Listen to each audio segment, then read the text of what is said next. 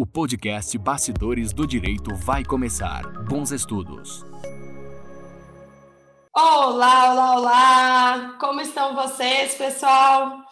Hoje a gente está aqui para conversar um pouquinho sobre os efeitos é, do Covid-19, dessa pandemia, uh, com relação a Maria da Penha e os impactos né, no direito de família, nas relações familiares decorrentes aí de situações de violência doméstica. Estamos eu, prof. Maite Damé, professora do CEISC, tá, na área do direito civil, parte geral, família e sucessões, e o professor Arnaldo Quaresma, né, professor de Direito Penal do CEISC, que vai nos apresentar aí os impactos eh, que essa pandemia trouxe no âmbito eh, da, da Lei Maria da Penha em função da violência eh, doméstica pela qual muitas mulheres acabam sofrendo aí.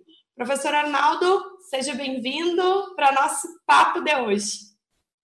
Então, eu queria agradecer né, a oportunidade, mais uma vez, né, do CEISC discutindo esses temas que são, são relevantes, né, o impacto desses temas do, do, Covid na, na, na, nos temas relacionados ao direito.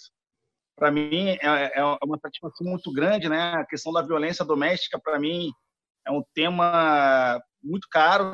Né? Eu sou defensor público e a Defensoria Pública tem uma atuação é, como um dos eixos centrais à violência doméstica. Já tive a oportunidade de integrar o núcleo de defesa da mulher aqui do Rio Grande do Sul de 2013 a 2016, no qual a gente discutia né, temas relacionados à, à, violência doméstica, algumas políticas públicas, né, é, palestras, enfim. Então, para mim, é um tema de, é, de especial relevância é, e, com certeza, é, o Covid-19, né, as implicações da quarentena refletem, não só no Brasil, mas como em outros países também, uma preocupação com, com, com a questão da violência doméstica, é, principalmente por conta da especificidade, né, no qual a mulher ali ela é obrigada a conviver com, com o agressor ali dentro do mesmo ambiente. Então, com certeza, né, se torna uma questão mais propícia né, para é, gerar esse tipo de, de, de, de, de violência dentro do, dentro do, do lar, enfim. Então, um tema realmente importante que merece ali alguns detalhes que a gente vai tratar aqui mais para frente. Para Fernaldo, para mim é uma satisfação muito grande estar dividindo então esse momento, né? É, nós que somos colegas aí do CEISC e que temos essa preocupação com essa temática né, da mulher, que na verdade ela implica tanto na questão no âmbito do direito penal, como também no âmbito do direito de família. Porque quando a, a, a, questão da violência doméstica, quando ela se estabelece, é, na maioria das vezes a consequência é o rompimento da relação familiar, seja através do divórcio, seja através da união estável. Então, a, o direito de família também acabou é, sofrendo muitas implicações com essa situação uh, da pandemia, né? Em razão uh, uh, das relações estarem é, chegando ao, ao ponto de serem dissolvidas. E aí a gente vai ter consequência é, com relação à, à, fixação de guarda, com relação à fixação de alimentos, com relação à partilha de bens, né, que são os assuntos que a gente vai uh, trabalhar aí como consequência uh, da, da, do encaminhamento pela Lei Maria da Penha para a dissolução uh, da União, que é, na verdade, uma das previsões da legislação, né, professor Arnaldo, desses encaminhamentos, do esclarecimento, e, e dentro da, da, da questão da proteção da mulher, né, vítima da violência doméstica, é, como o colega falava, existem várias políticas públicas que foram criadas e começaram a ser implementadas e uma delas é o esclarecimento com relação à possibilidade da, da dissolução, inclusive com uma alteração legislativa bem recente, né, é, do, do ano passado, acho que final do ano passado, né, que passou a permitir que o próprio juizado da Maria da Penha faça o julgamento da uh, dissolução quando houver situação de violência. Mas esse é o assunto que a gente vai trabalhando aí na sequência uh, da nossa conversa de hoje. Não, e é um tema, né? A gente sabe que o Covid-19, né? É, todo mundo preocupado com a saúde pública, com os efeitos econômicos disso, né? Crise econômica em razão do Covid-19, mas a comunidade internacional como um todo também tem se preocupado com a questão da, da, da, da, da violência doméstica. Então, países como França, como Espanha, como Suíça, né, estão aí antenados né, a esse tema.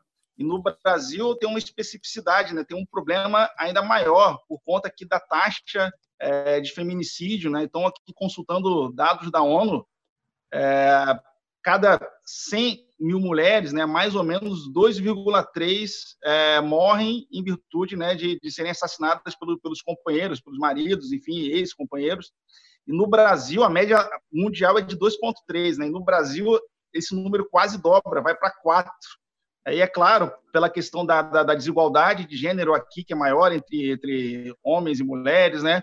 pela questão da dependência econômica, que a gente sabe que muitas mulheres dependem economicamente do marido e acabam é, se sujeitando a esse tipo de, de, de, de, de situação né, de violência por conta dessa dependência econômica. Então, no Brasil, isso né, é, nos dá transtornos e implicações mais sérias, né?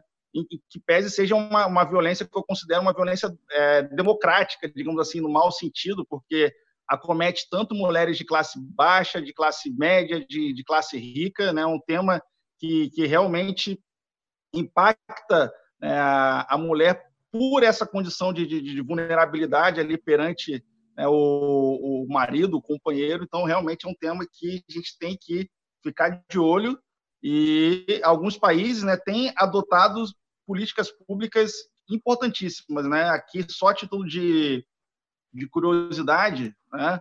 na França, por exemplo, né, na França aqui tem aqui ó, as denúncias elas podem ter, é, ser feitas pela internet, né, através de um chat lá específico. É, o Ministério lá da França criou uma senha, né? Então, por exemplo, quando a mulher ali ela, ela vai numa farmácia, vai em algum lugar, tem lá uma palavra específica que já alerta o sistema de proteção deles. Né? No próprio, no próprio é, no governo espanhol também denúncias por, por WhatsApp ali com possibilidade de geolocalização é, é, na Suíça também. Então, assim, é um tema que realmente tem, tem, tem, tem impactado muito é, profundamente né, a comunidade internacional. No Brasil, algumas medidas, digamos assim, mais é, não tão é, fortes como nesses países, mas são importantes também. Por exemplo, as delegacias de alguns estados, como São Paulo, Rio de Janeiro Distrito Federal, elas vão continuar abertas 24 horas. É, a possibilidade, por exemplo, é, em São Paulo, de ser feita ali a, a, a ocorrência, né, por WhatsApp para situações em que não demandem é, o exame de a necessidade do exame de corpo de delito. Né? Então aqui, ó, é, a possibilidade, por exemplo, de boletim de ocorrência, né, nesse nesse nesse sistema de, de, de, de celeridade, né? Então é, algumas denúncias que não exigem o colhimento de provas de imediato podem ser feitas virtualmente. Então é um tema que tem que tem causado realmente né, preocupação. É, alguns dados iniciais do, do, do, próprio Ministério dos Direitos Humanos né, do Brasil dá conta de um aumento na demanda de, de, de denúncias pelo, pelo telefone. Né? A Justiça Estadual do, do, do, Rio de Janeiro, ali, né, dados da Justiça Estadual do Rio de Janeiro, é, dão conta inicialmente de um aumento, né, de um aumento de quase 50% né, nos casos de violência doméstica desde que é, passou o confinamento como medida de política pública. Então, realmente são dados que, claro, a gente não pode ter um panorama completo ainda, porque tem que, né, para, enfim, ser mais é, certo, para a gente analisar, teria que o Covid passar para a gente pegar todos esses dados, mas esses dados iniciais apontam realmente um aumento da violência por conta do Covid. Então, as autoridades públicas, né, judiciário, Ministério Público, polícia como um todo, né, tem que monitorar e tem que dar uma especial atenção para isso. Arnaldo, e, e na realidade, se a gente vai analisar, é, tu tocaste num ponto que me parece que talvez é, seja o maior fator, ou, ou, ou, um dos maiores fatores é, de situação de violência doméstica, né? que é a questão da, da diferença de gênero, né? ainda muito forte uh, no Brasil, principalmente, especialmente pela questão do, do trabalho, da renda, né? onde a maioria das mulheres ainda dependem financeiramente uh, dos seus companheiros, dos seus maridos, e me parece que essa situação da pandemia, ela tende a piorar ainda mais a situação da mulher, por quê? Porque mesmo em uh, trabalho remoto, né, através do home office, é, a atividade da mulher ela acaba sendo mais intensa, né? porque tem filhos. Eu ainda comentava quando a gente estava iniciando a, a, a, antes de iniciar a, a gravação do podcast que não é fácil a gente conseguir trabalhar em casa. Eu tenho filhos em casa. Então, essas situações elas acabam agravando e muitas vezes ela é tão intensa a atividade da mulher dentro de casa, tendo que dar conta da casa, dos filhos, da alimentação, da limpeza, das roupas e do trabalho, que em algum momento as coisas não sairão como uh, uh, se gostaria, né? E pode, inclusive, baixar o rendimento na atividade profissional e gerar uh, rescisão de contrato de trabalho, né? Em função dessa situação da pandemia. E aí, nessa rescisão, e, e as estatísticas, elas mostram que a demissão ela é mais alta entre as mulheres do que entre os homens, né? Então, isso é fruto dessa diferença, dessa desigualdade de gênero que, embora uma série de políticas públicas venham sendo implementadas, ainda nós, mulheres, sofremos no Brasil, né, com essa diferença. Uh, e essa situação da pandemia acaba, obviamente, que é, tornando mais um, um, campo mais propício né, para a ocorrência da, da violência contra a mulher. E tu falava da questão da, da, da justiça, né, como um todo, aí, delegacia, defensoria, promotoria, enfim, é, no sentido de criar uma rede de proteção para a mulher é, e trazer alguns dados de outros estados. É, nós que, que somos né, professores do CEISC, que tem a sua sede em Santa Cruz, é importante a gente mencionar que Santa Cruz do Sul é, tem a, a, delegacia especializada da mulher, né? E que tem dentro da delegacia atendimento para as vítimas de violência doméstica. E durante este período da pandemia, como o atendimento, é, de certa forma, se, se inviabiliza via presencial, uh, foi criado uma espécie de um, de um tele Maria da Penha, né? para o atendimento das, das vítimas né, de violência doméstica, trazendo todo o aconselhamento e encaminhamento do que uh, é, elas têm de direito, que elas não têm, e aí, inclusive, sobre as relações familiares, né, como consequência, porque muitas vezes essas mulheres acabam uh, dentro da, da violência. Uh, ela não é, a gente sabe que ela não é só física, né? E, mas para além da violência física, sofrem a violência uh, psicológica no sentido de que, olha, se tu der encaminhamento, tu vai ficar sem teus filhos, tu vai ficar sem partilha de bens e por aí a coisa acaba indo. Então, essas, uh, uh, esses atendimentos, na verdade, para a vítima, é, trazem esclarecimentos que muitas vezes elas não têm, é, especialmente quando se tratam é, de mulheres de uma renda mais, né, de uma classe um pouco mais é, é, baixa, em função da falta da informação realmente. Então, é trazida essa informação e esclarecimento no sentido de que elas têm sim direitos e que elas não perderão qualquer direito em função do encaminhamento por conta da uh, violência. Né? Não, com certeza. E tu tocaste num, num, num tema é, muito, muito interessante da questão da desigualdade né?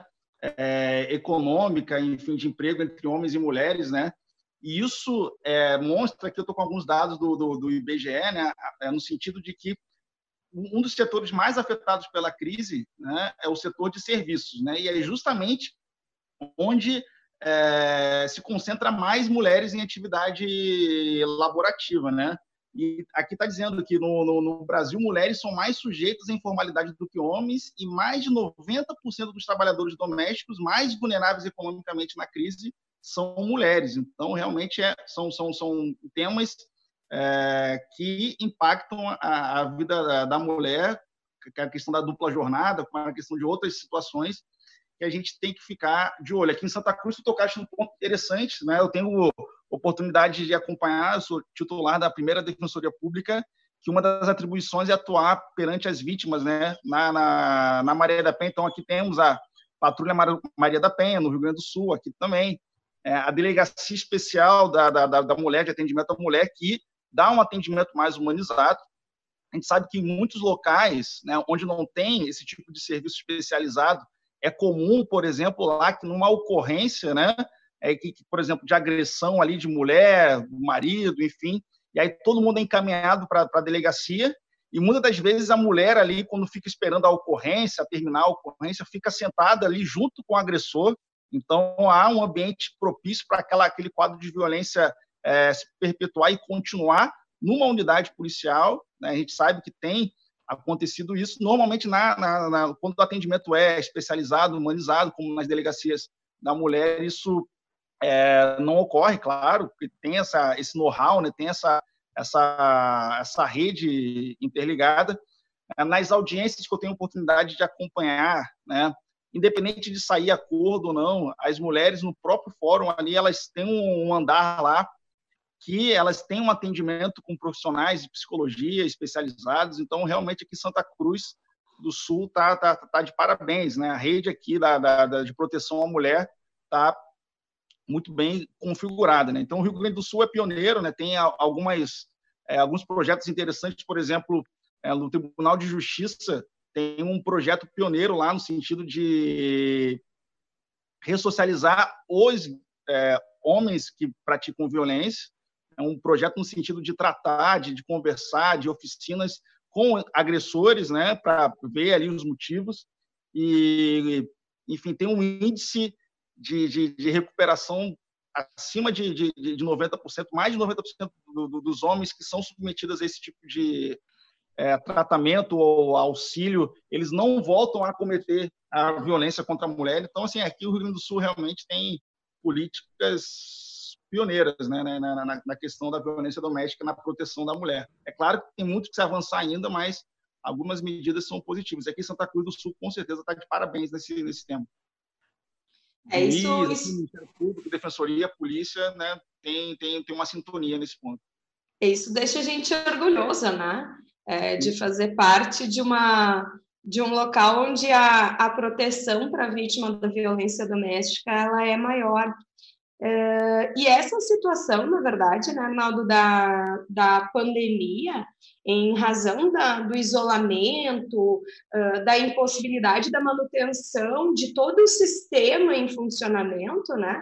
É, logo no início da, da pandemia, a gente teve a, a, o fechamento das atividades, né? Manutenção apenas daqueles serviços considerados essenciais isso acaba, de certa forma, prejudicando e, e impedindo, muitas vezes, é, que a mulher consiga, é, vamos dizer, entre aspas, né, fugir é, da situação da, da violência, né, ou escapar de alguma forma da situação de violência, é, justamente pela dificuldade. É, Santa Cruz, nós mencionamos da existência da, da, da da Tele Maria da Penha, né, da, da, manutenção dos atendimentos, mas tem locais é, menores que não têm essa possibilidade. Né? Não, não existe esse atendimento personalizado, esse atendimento humanizado uh, para a mulher, e claro, a, a consequência disso é, na verdade, a, a, a, consequência da própria pandemia é o, é o aumento da, da violência em função dessas questões que a gente mencionou e a redução da, da exposição, né, da, da, da judicialização da violência é, nesse período vai acabar acontecendo em razão de não terem essas mulheres acesso, na maioria das vezes, a, ao sistema pela dificuldade imposta pela falta de movimentação, né? Não, com certeza. E, você vê que como que está interligado, né? É, violência doméstica, a questão familiar, muitas das vezes a violência tem relação íntima, né? Com, com a questão da separação ali do casal, com discussão de, de, de guarda, com discussão de alimentos, ah, quem que vai ficar com a casa, quem não vai.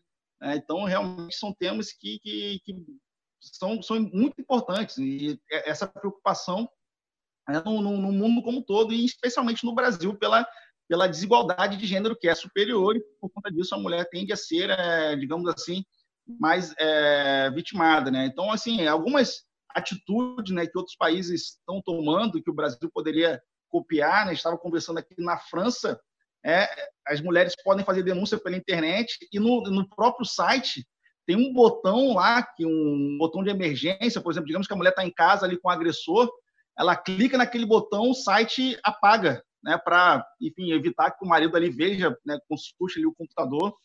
É, por exemplo, lá na, na, lá na França também tem uma, uma ajuda, né, o governo, através lá do, do, do Ministério do Interior, né, vai pagar quartos de hotel para vítima e abrirá 20 novos centros de aconselhamento acerca do tema uma verba de um milhão de euros para auxiliar nesse tema. Então, veja como, como isso é uma preocupação, inclusive a ONU tem, tem, tem, tem é, é, enfrentado né, o assunto com, com, com extrema preocupação. Né?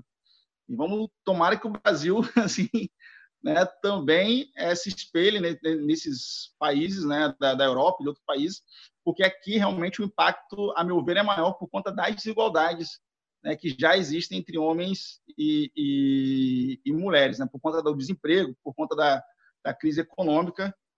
Então, algumas medidas aqui, eu queria citar algumas, é, alguns projetos de lei que estão em andamento né, nesse tema. Então, tem alguns projetos, por exemplo, só título de, de ilustração, né, no dia 30 de março foi apresentado o PL 1267, né, no sentido de alterar a, a Lei Maria da Penha para ampliar a divulgação do Disque 180 enquanto durar a pandemia. Então, é um projeto ali que vai criar é, um dever de fiscalização pelo Ministério da Ciência, né? vai fiscalizar o cumprimento da lei e criar sanções, né, no sentido de, né, aqui o projeto propõe que durante o período de estado de emergência, toda informação exibida no rádio, televisão, internet que trate de episódios de violência contra a mulher incluirá menção expressa ao DISC 180. Outros no sentido também de alterar a, a lei de responsabilidade fiscal. Né? Nós sabemos que, por conta da crise, né, tem se diminuído aí a, o orçamento, tem se restringido, enfim, com algumas exceções. E o PLS aqui 238 2016 ele quer incluir ações de combate à violência contra a mulher nesse rol de exceções para não serem impactadas pelas restrições do, do, do, orçamento, e vários outros, né, que também tem um PL 123 de 2019, que pretende modificar a, as leis 10.201 e Maria da Penha para autorizar o uso de, do Fundo Nacional. Assim, o legislativo, o governo, é, de modo geral, nesse ponto, né, alguns deputados, alguns senadores estão se coçando aí, porque realmente é um tema que merece a nossa atenção. É, e nós, a, o Brasil até já, já, nós já tivemos uma modificação, que né, eu mencionei no início né, do nosso podcast, é, da, da alteração é, da lei é, 13.894, ela é de outubro é, de 2019, né?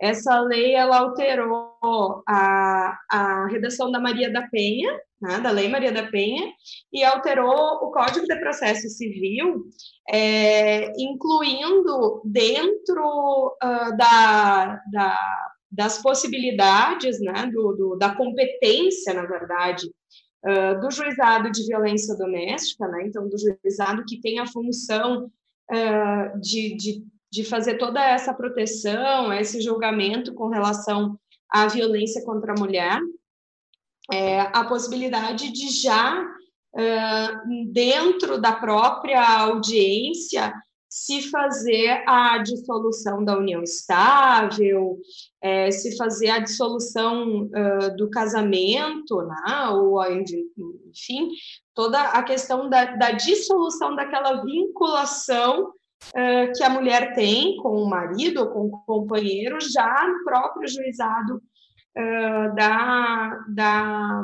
Maria da Penha e determinando, inclusive, é, que nestas situações, que toda vez que nós tivermos é, uma situação de violência doméstica e que isso acarrete na dissolução daquele vínculo familiar, seja por divórcio, seja por dissolução de união estável, que haja a intervenção obrigatória do Ministério Público, porque nós não tínhamos anteriormente essa intervenção.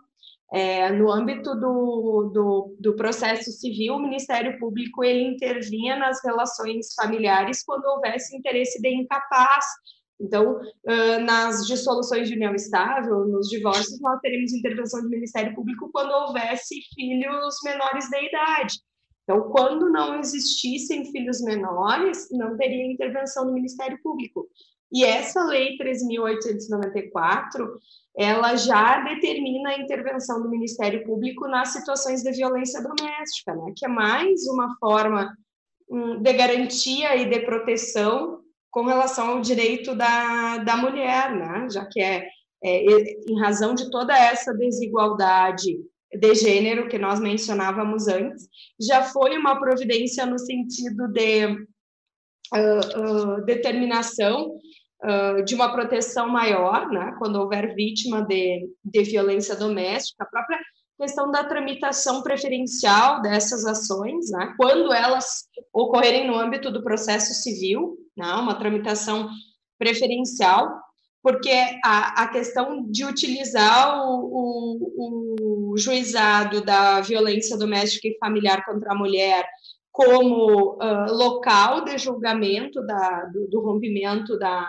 da entidade familiar é uma opção, não é uma obrigatoriedade. Né?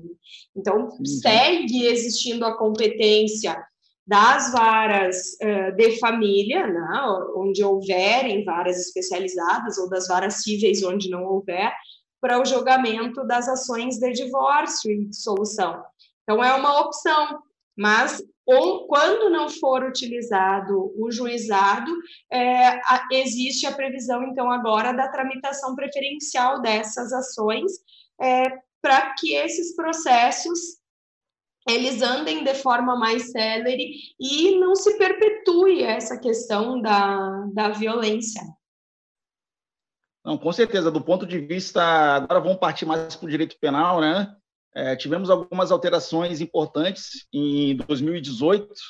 É, por exemplo, cito a primeira, a meu ver, a questão, por exemplo, nós sabemos que a Lei Maria da Penha ela fala ali em concessão de medidas protetivas de urgência, né? Então, lá estabeleceu uma distância mínima do, da, da mulher que é vítima, proibição de contato, dentre outras ali, né, no rol ali dos artigos 23, por exemplo. Né? E antigamente se discutia o seguinte, por exemplo, o, agressor que descumprisse uma medida protetiva de urgência, né?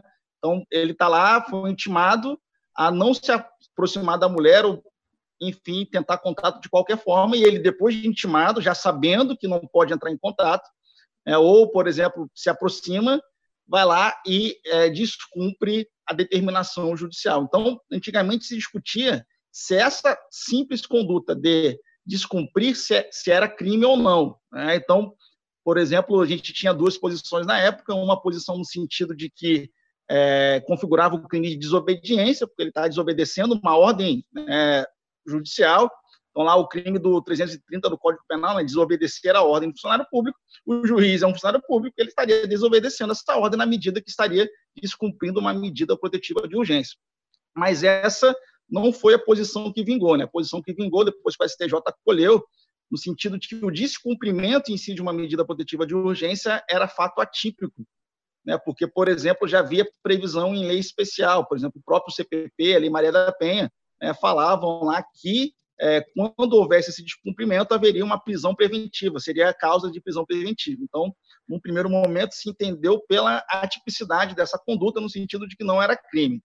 E aí, em 2018, o legislador, né, atento a isso, é, criou, editou a Lei 13.641, né, 13.641 de 2018, que alterou a Lei Maria da Penha. Né, e ela colocou na Lei Maria da Penha o artigo 24A, né, no sentido de crime. Né? Então, ela criminalizou especificamente o descumprimento de medida protetiva de urgência. Então, está lá no artigo 24A hoje da Lei Maria da Penha, a partir de abril de 2018 para cá, quando foi entrou em vigor essa lei 13.641, e está lá assim, ó, descumprir decisão judicial que defere medidas protetivas de urgência, é pena detenção de três meses a dois anos. É, então, há um crime específico hoje né, no sentido de é, descumprir medidas protetivas de urgência. Além disso, também, né, em 2015, né, teve uma discussão ali no direito penal sobre é, o feminicídio. Né? Então, o feminicídio, o que seria o feminicídio? Nada mais é, do ponto de vista jurídico, do que uma qualificadora, do que um homicídio qualificado, quando, por exemplo, a motivação lá do, do, do, agente ele mata lá a mulher por questões de gênero, né? Então tem um feminicídio que desde 2015 né, passou a ser homicídio qualificado. É, uma parte da doutrina resistia, no sentido de que não havia necessidade, porque essa motivação já configurava motivo torpe, já era homicídio qualificado, mas, enfim, está lá desde 2015, né, com a Lei 13.104 né, de 2015. E o feminicídio, então, né, é, alarga um pouquinho, né, no sentido do que o parágrafo 2A, que é onde consta ali, né, ele fala o seguinte: considera-se que há razões de condição de sexo feminino quando o crime envolve violência doméstica e familiar, menosprezo ou discriminação à condição de mulher. Então, por exemplo, você matar uma mulher no contexto de violência doméstica e familiar, ali, uma companheira, uma ex-companheira, é, é feminicídio, e você também, de repente, matar uma mulher que você não tem nem relação né, de afeto nem nada, mas se você matou a mulher porque ela é mulher, então, sei lá, trabalha no mesmo emprego, na mesma empresa, e aí, por exemplo, uma mulher foi contratada depois de você, você fala, não, não vou admitir isso, né? ela recebeu promoção e eu não, ela está aqui menos na empresa do que eu, ela é mulher, ela não pode ser promovida, eu que sou homem, tenho que ser promovido. Se você matar a mulher nessas condições, também configura o, o, o feminicídio. Né? Então, o legislador penal ali, ele alargou um pouquinho o feminicídio, não só para questões de violência doméstica familiar, mas pra, também para outras é, violências no sentido de menosprezo ou discriminação à condição de mulher. E mais especificamente, em 2018, né, houve uma alteração também no Código Penal com a Lei 13.771 de 2018. Por quê? É, o feminicídio, é, antigamente, né, por exemplo, em 2015, tem uma, tinha uma pena, né, uma causa de aumento de pena de um terço.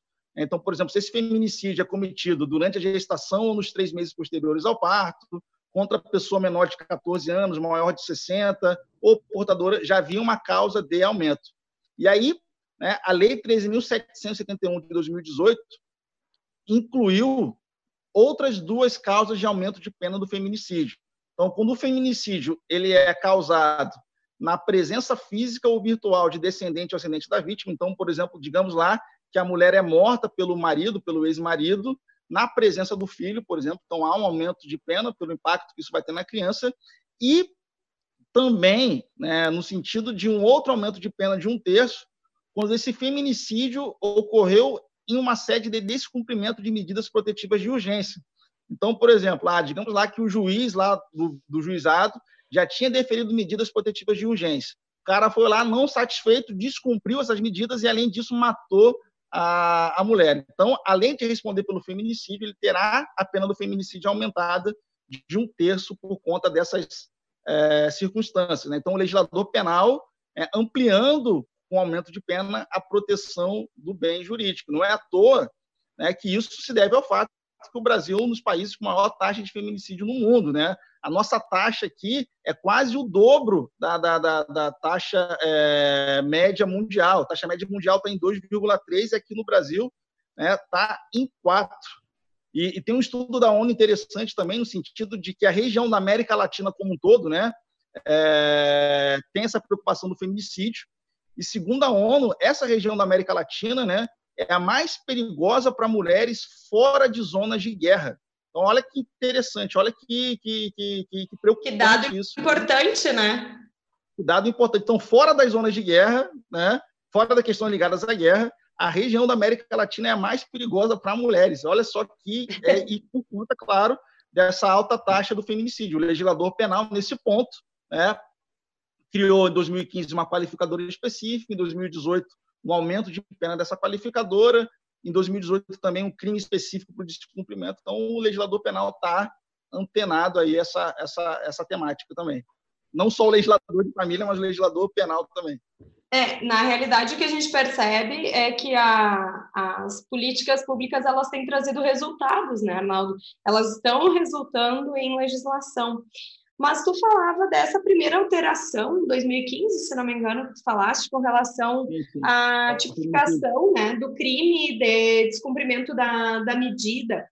É, se me permite, agora vou, vou fazer uma pergunta. É, como é, durante esse período da, da pandemia, é, existe alguma informação ou recomendação com relação à, à prisão por descumprimento da medida? Eu, eu questiono isso é, porque nós temos a. Eu não sei, até pesquisei aqui, não encontrei especificamente nada. Dentro daquela recomendação 62 do CNJ, que foi editada justamente em razão desse período da pandemia, é, com relação ao direito de família, né? nós temos a prisão por dívida de alimentos, e claro que é uma espécie de prisão civil, é a única prisão civil, é distinta da, de uma prisão por prática de crime, ok? Mas a, a questão toda é, no caso da prisão civil, ela foi convertida é, em prisão domiciliar, né? Em domiciliar. É, como é que existe alguma informação ou recomendação com relação a, a esses descumprimentos de medida protetiva contra a mulher? É assim, mais especificamente, né, a recomendação 62 do, do, do CNJ, né, ela vem nessa vertente ali de diminuição de, de, de, prisões, né? Porque é por causa do risco, né? Para evitar o risco, é, a disseminação, né? evitar a disseminação, para evitar, por exemplo, a própria contaminação dos agentes que lidam com execução penal, com os familiares, né? Então, é uma recomendação no sentido de adotar né, medidas preventivas à propagação do, do Covid-19, a, enfim, é, interpretar o, o, CPP, por exemplo, o CPP já fala nisso, né, que a prisão né, só é cabível quando não cabível, por exemplo, uma substituição por medida diversa. Então, tem sim essa recomendação né, no sentido de, de, de, de, evitar, né, de evitar prisões é, desnecessárias, né? E, por exemplo, do, do, do, preso ali que esteja com suspeita é, ou confirmado por Covid-19 ser colocado em, em, prisão, enfim, domiciliar, enfim, pessoas que, nessa, que estão nessas condições, não só para réus envolvidos é, em Maria da Penha, mas de uma maneira geral. Especificamente, assim, né, no, tocante a, a réus nessa situação da, da, da Maria da Penha, é, não se tem ali uma, uma recomendação para soltar ou algo assim. A recomendação é mais genérica no sentido de que essa pessoa é, for de um grupo de risco, ou estiver com suspeita de Covid, de ser colocado também em, em prisão domiciliar, né? É claro que é uma recomendação do CNJ, né? Então, os juízes, eles, é, digamos assim, ele tem, tem um entendimento ali jurisdicional, é uma recomendação, o CNJ ali é como se fosse um órgão correcional, é, o juiz, ele tem independência para decidir de, de, de forma diversa, né? Ele tem independência funcional, ele tem lá as prerrogativas inerentes do cargo, mas, é, a, a, a, meu ver, o, o, juiz ele tem que sopesar, né? sopesar. Né? E, querendo ou não, essa questão da violência doméstica é um tema importante e tem que sopesar, sim, a meu ver, nesse ponto, eliminar aquela situação é, de risco, né? E já, já há uma previsão, querendo ou não, não especificamente da, da, da, da violência doméstica, né?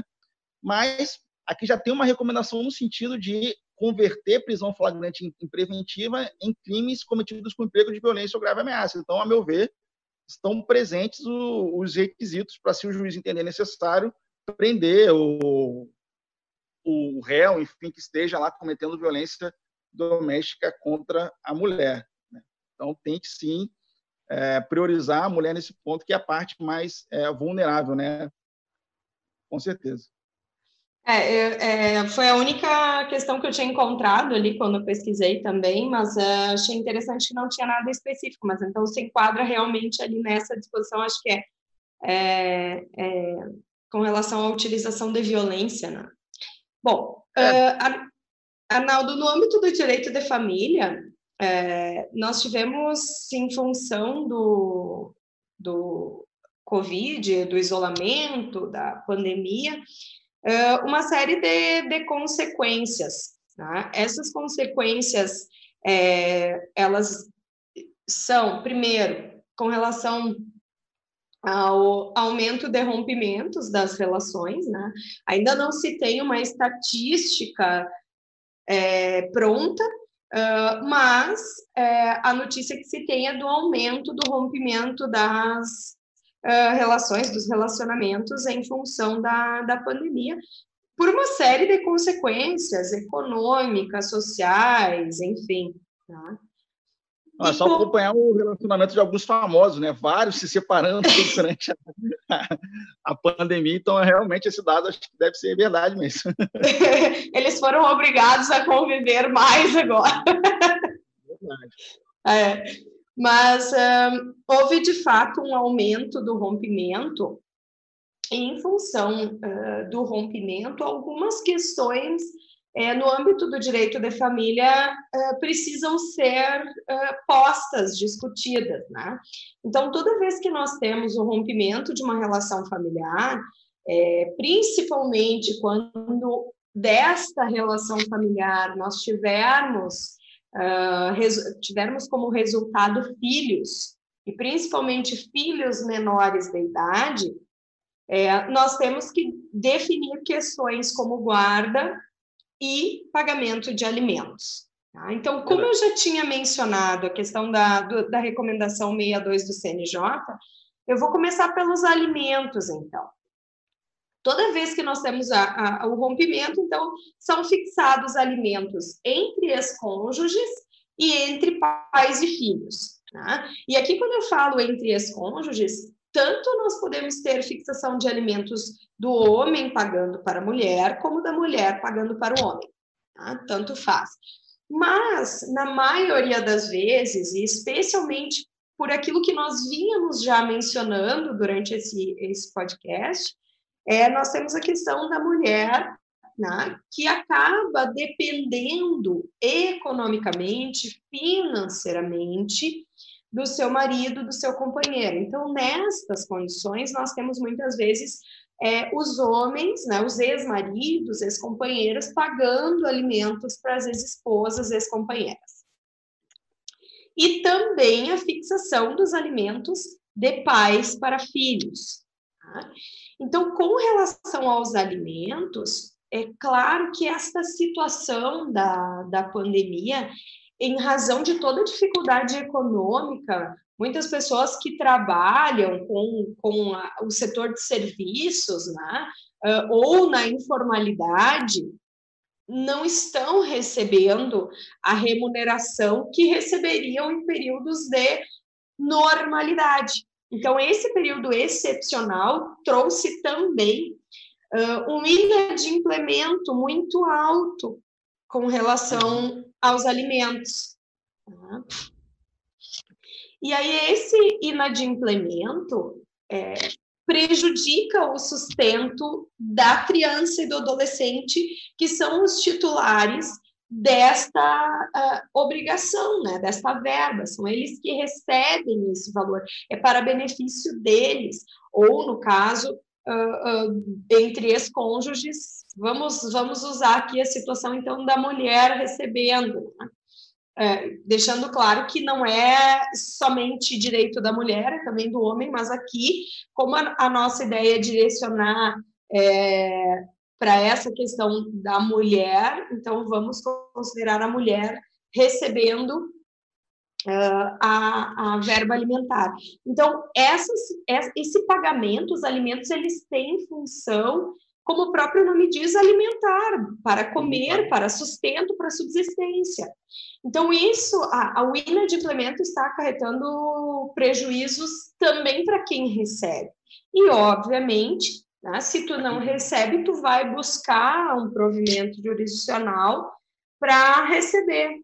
Só que o que a gente tem percebido é um, hoje, assim, atualmente, é um número baixo ainda de ações é, buscando o cumprimento de uma sentença uma, ou uma execução de título extrajudicial no âmbito dos alimentos, por conta, uma vez mais, da dificuldade do acesso em razão da pandemia, né? Uh, os fóruns, uh, na sua maioria, estão fechados para processos que sejam físicos, não estão tramitando, os prazos não estão tramitando. E, claro, é, para as comarcas é, estão, né, aqui no Rio Grande do Sul, o processo de, de, uh, de implementação né, do processo eletrônico e tal, já há possibilidade de ingressar processos novos.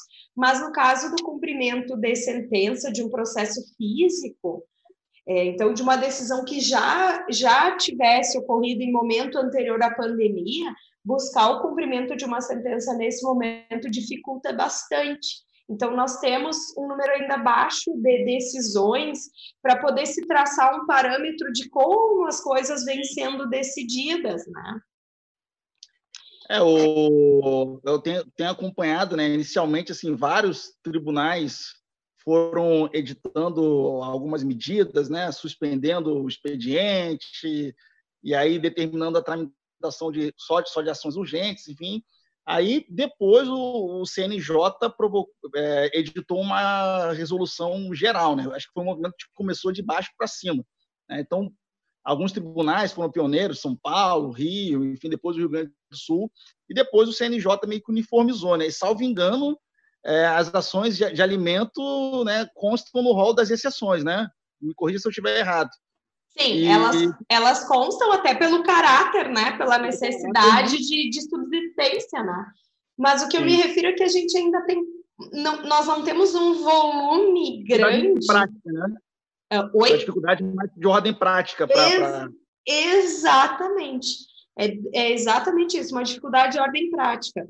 Uh, mas o que a gente tem percebido nas decisões que têm saído, e essas decisões, elas são do Tribunal de Justiça do Rio Grande do Sul, do Paraná, de Santa Catarina, de São Paulo, Distrito Federal, Ceará, nós temos decisões também, é, são decisões que, na maioria, é, pugnam pela, pela existência de um consenso entre os genitores. Tem uma decisão muito interessante se eu vou, vou, vou ver se eu encontro ela aqui, que é uma decisão é, com relação a, a um acordo que foi feito entre os, os ex-cônjuges, uh, né, para este período de pandemia. Então, foi um acordo específico. Foi um acordo, é, encontrei aqui, é de Sobral, é, do, é uma decisão de Sobral, do Ceará, Tá? É, foi feito, inclusive, é, com assistência da Defensoria Pública do Estado, Arnaldo, um acordo extrajudicial né, entre o ex-casal, em benefício, levando em conta os interesses de um filho menor da idade. Uh, eles fizeram um acordo com relação ao regime de convivência, com relação à guarda e ao pagamento de alimentos durante. Foi específico para o período de isolamento, para o período de pandemia. Então, eles fixaram um regime de visitação todo especial para esse período, fixaram que durante este período a guarda seria uh, uh, uh, unilateral com a genitora, é, fixaram alimentos com relação a este período. Então, foi feito um acordo específico para o período de isolamento, para o período de pandemia. Né? É, para evitar justamente essas situações de ter que se judicializar uma cobrança de alimentos por inadimplemento. Né? Porque, claro, se, enquanto não houver uma outra decisão ou um outro acordo, vale o acordo pretérito pelos valores pretéritos e viabiliza a cobrança. Ah, se não cobrar agora, se não ingressar com uma cobrança agora, nesse período, posteriormente poderá ingressar com a cobrança de todo o débito, mesmo durante esse período. Então, é uma questão de bom senso, porque é uhum. lógico que é, a, os alimentos são necessários, mas também aquele que tem a obrigação de pagar, muitas vezes, está passando pela, pela dificuldade de não estar recebendo os valores que recebia anteriormente. Então, é claro que todos vão sofrer com essa situação e, e, um acordo entre os genitores nessas situações é a melhor uh, solução, né? É, Algum eu... valor contribui.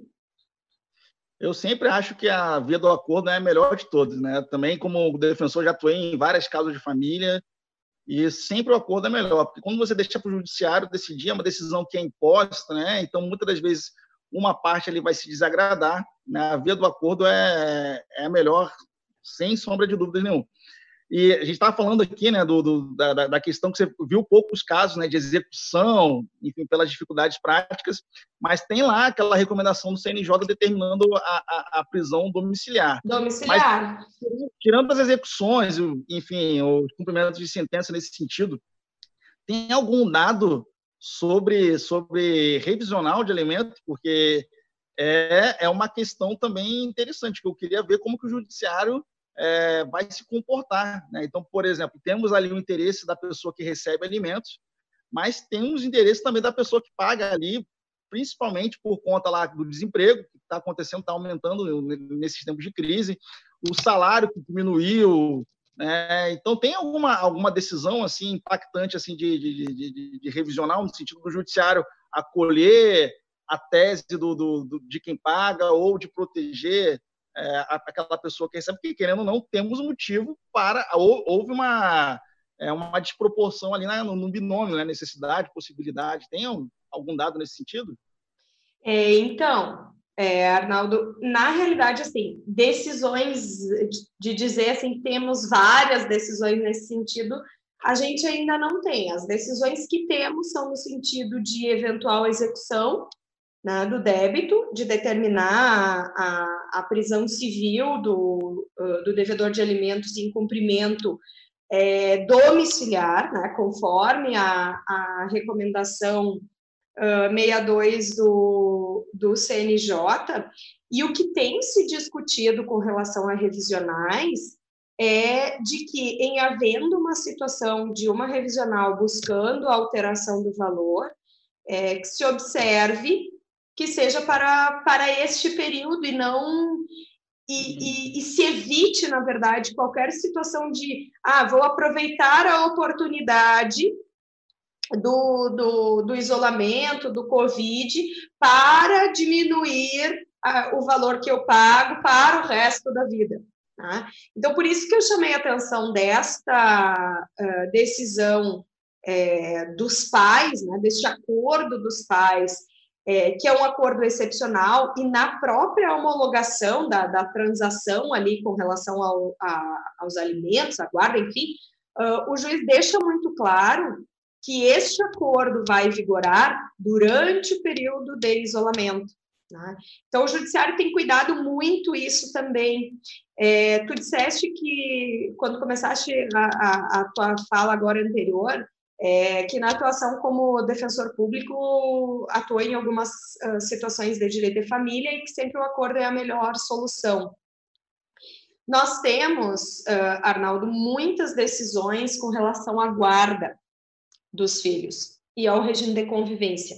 Ah, que no âmbito do direito de família, é, ao lado dos alimentos, tem sido um dos grandes uh, pontos de discussão nesse período, né? Por quê?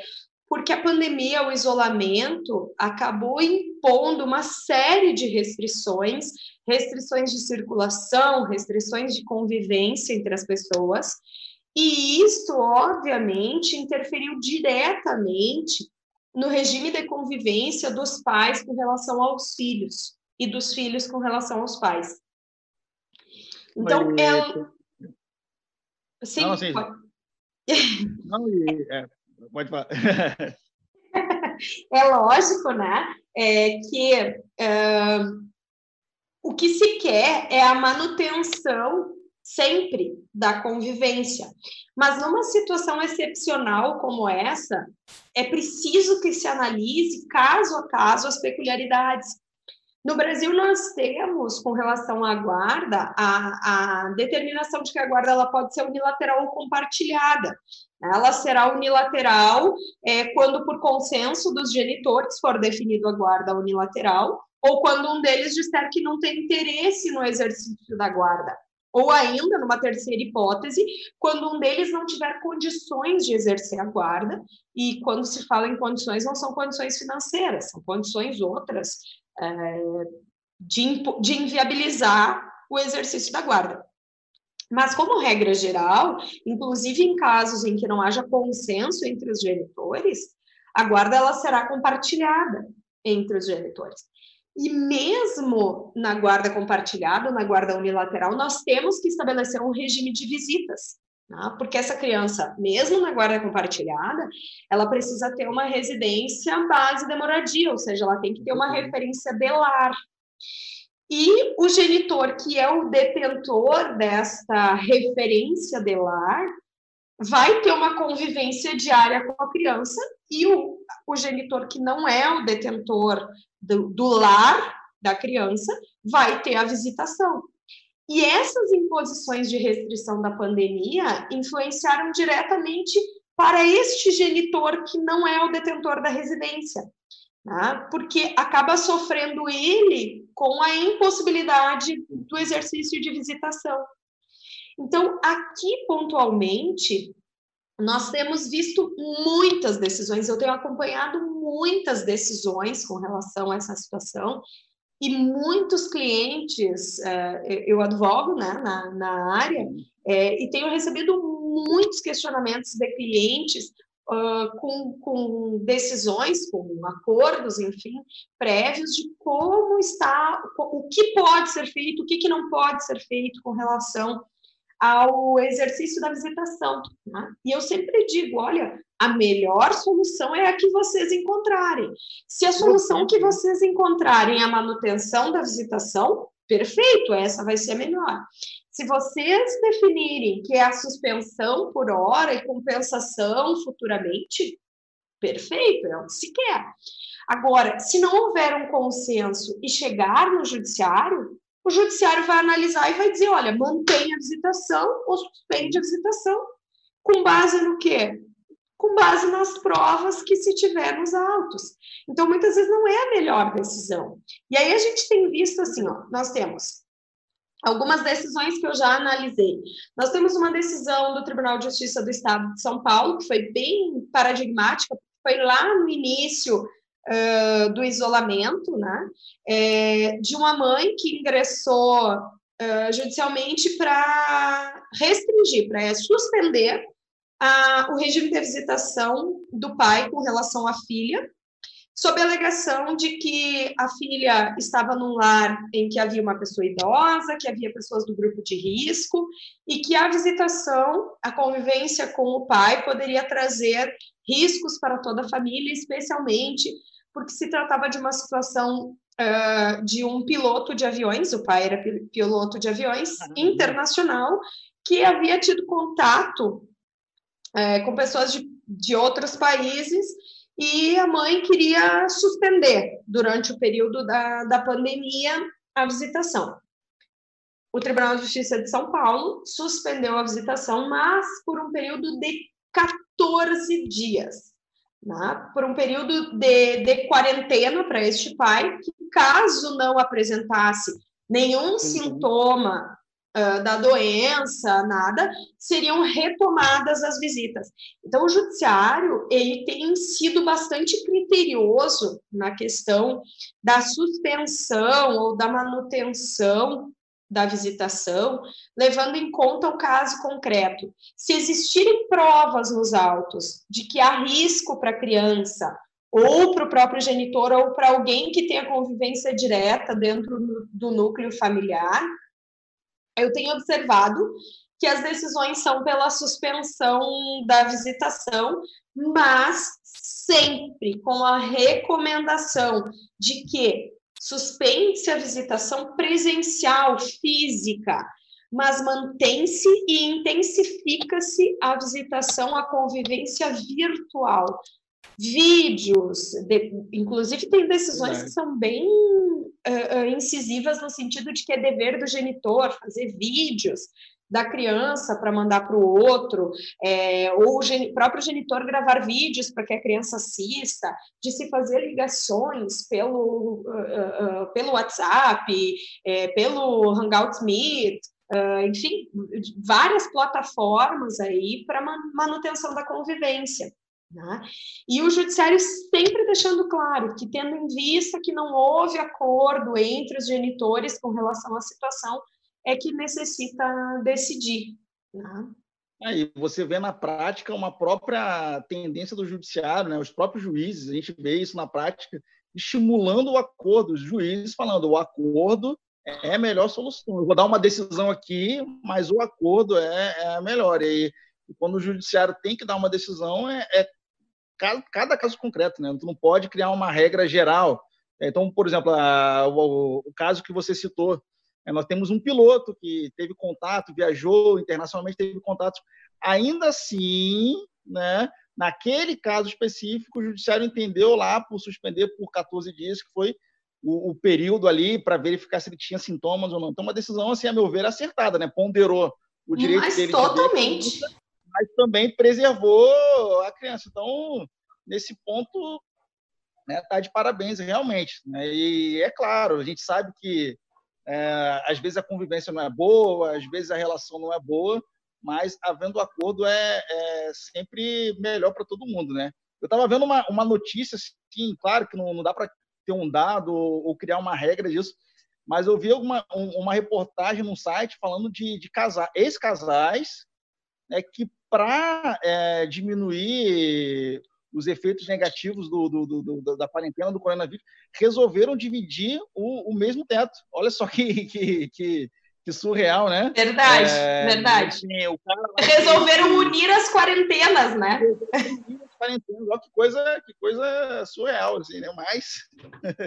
Mas é, mas é aquela ideia, né, Arnaldo, de que, na realidade, a, a decisão consensual dos pais, ela sempre vai ser mais benéfica. Tá? Nós temos, assim, o judiciário, a meu ver, está sendo irreparável, está assim, sendo perfeito nas decisões, porque nós temos observado nessas. Eu, eu venho estudando diariamente, né? Primeiro, porque é a minha área de atuação profissional, uhum. como advogada e também como professora, tenho, tenho recebido muitos questionamentos sobre isso, e a gente está atuando aí, está fazendo gravação de vários podcasts, nós temos curso de prática aí uh, na área civil em função da pandemia.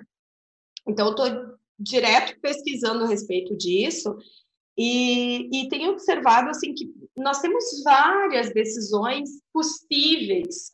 Nós temos decisões consensuais por manutenção de convivência exatamente como estava.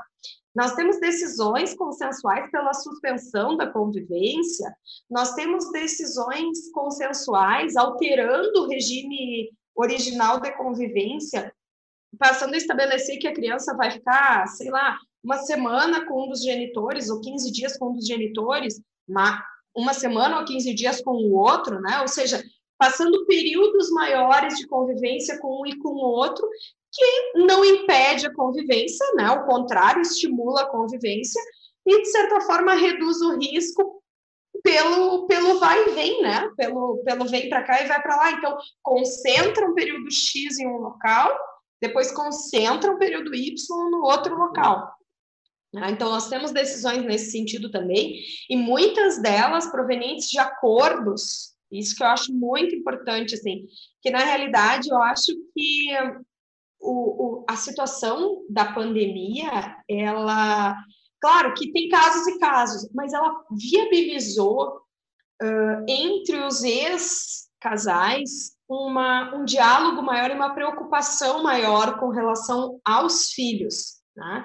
Embora, é claro, que nós também uh, uh, tenhamos situações de genitores que estão se aproveitando da situação para tentar impor restrições é, desmedidas, desproporcionais, sem qualquer motivação para a convivência.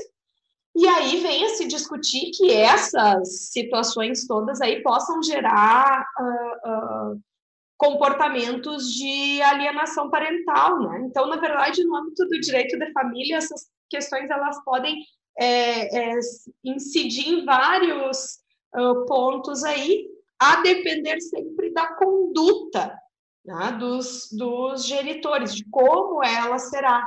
Então, assim como a gente tem uh, uh, situações muito positivas, né, que nem essa que tu menciona, de ex-casais que resolvem unir as quarentenas né, no mesmo teto para viabilizar a convivência de ambos com os filhos.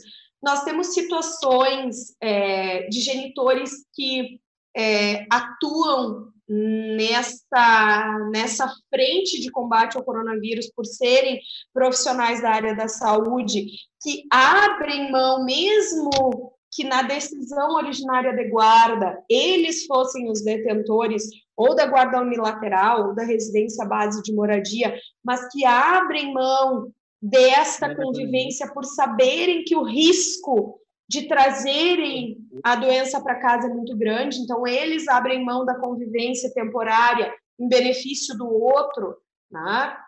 pela situação excepcional. Então, são decisões que são positivas, mas nós temos também aquelas negativas de genitores que acabam se aproveitando né, uh, uh, oportunismos, a gente diz, né, do momento para impor limitação exagerada ao exercício do direito de convivência. Né? Não, e às vezes até para alterar a guarda, né? Às vezes o cara vai lá visitar vai, pega a criança, e na hora de devolver fala, não, muito perigoso, para devolver não, vai ficar aqui em casa. É, então, realmente, tem situações né? Tem o bom senso que imperar, a responsabilidade, e quando não, não impera isso, né, temos o judiciário para ter que decidir aí e impor uma solução, né? É isso aí, é isso aí. É, na verdade, essa pandemia vem atingindo a todos, né?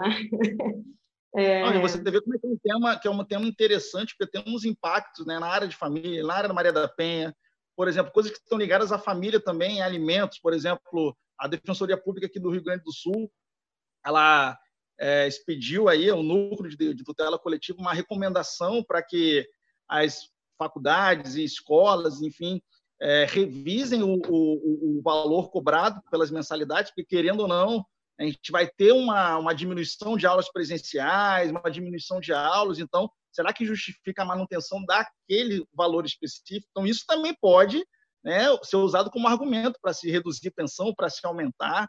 Né? Então, você vê como é que tudo está interligado. No direito não é assim.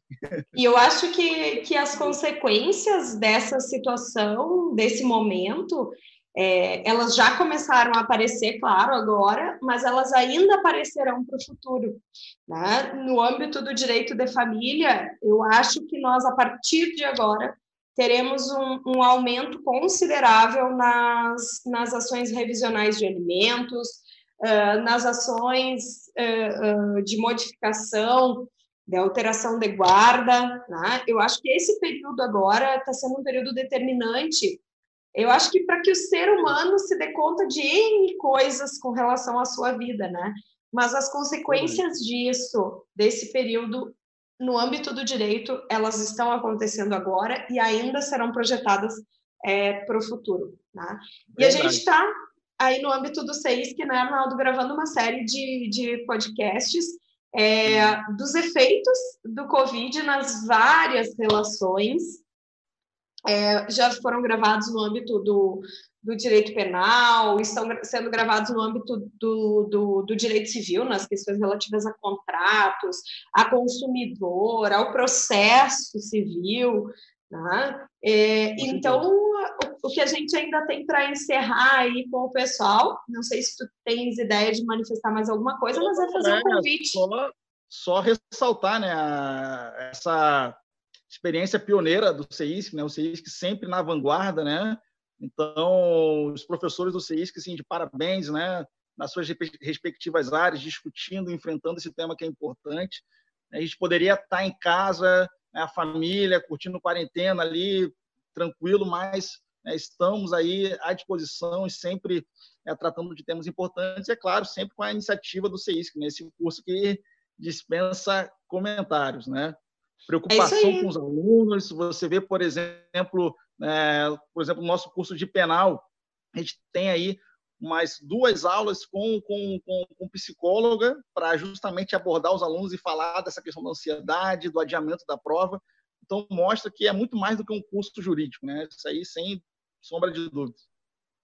É, e a gente fica aí deixando o convite para o pessoal para que sigam acompanhando é, o CEISC em todas as redes sociais, especialmente agora nessa uh, implementação de, de podcasts aí relacionados à situação do, do coronavírus, né? É, e o CEISC, mais uma vez, como diz o professor Arnaldo, dê parabéns pela iniciativa e acompanhe porque vão estar acontecendo aí vários outros podcasts com outras áreas aí, uh, chegando para discutir a influência desta, desse período na vida jurídica aí. Tranquilo e sereno? Isso aí, gente. Então foi um prazer, né? Grande satisfação aí, né? Muito obrigado pelo convite. Agradeço também a professora Maite pela condução aqui. Sensacional. E, né, como dizem aqui no Sul, sempre, sempre que precisarem de mim, só prender o grito. Um prazer, uma satisfação muito grande. Agradecer os ouvintes, né, pela, pela atenção aí na nossa conversa, nesse nosso bate-papo. É isso aí, a gente fica muito feliz. Ainda brincava com a Arnaldo, eu sempre tive o sonho de ser apresentadora de locutora de rádio. Leva jeito. Hoje eu tive a oportunidade aí de, de conduzir a nossa conversa, né? Então, espero que vocês tenham curtido aí a conversa, o nosso papo de hoje aí, que envolve uh, juntando aí o penal com o, o direito de família. É, me despeço de vocês, então, agradecendo pela audiência, espero realmente que tenham curtido. E a gente fica aí à disposição para outras oportunidades, para outras conversas bacanas, que nem foi essa de hoje. Um super beijo para vocês e até a próxima. Compartilhe esse podcast com seus colegas e até o próximo.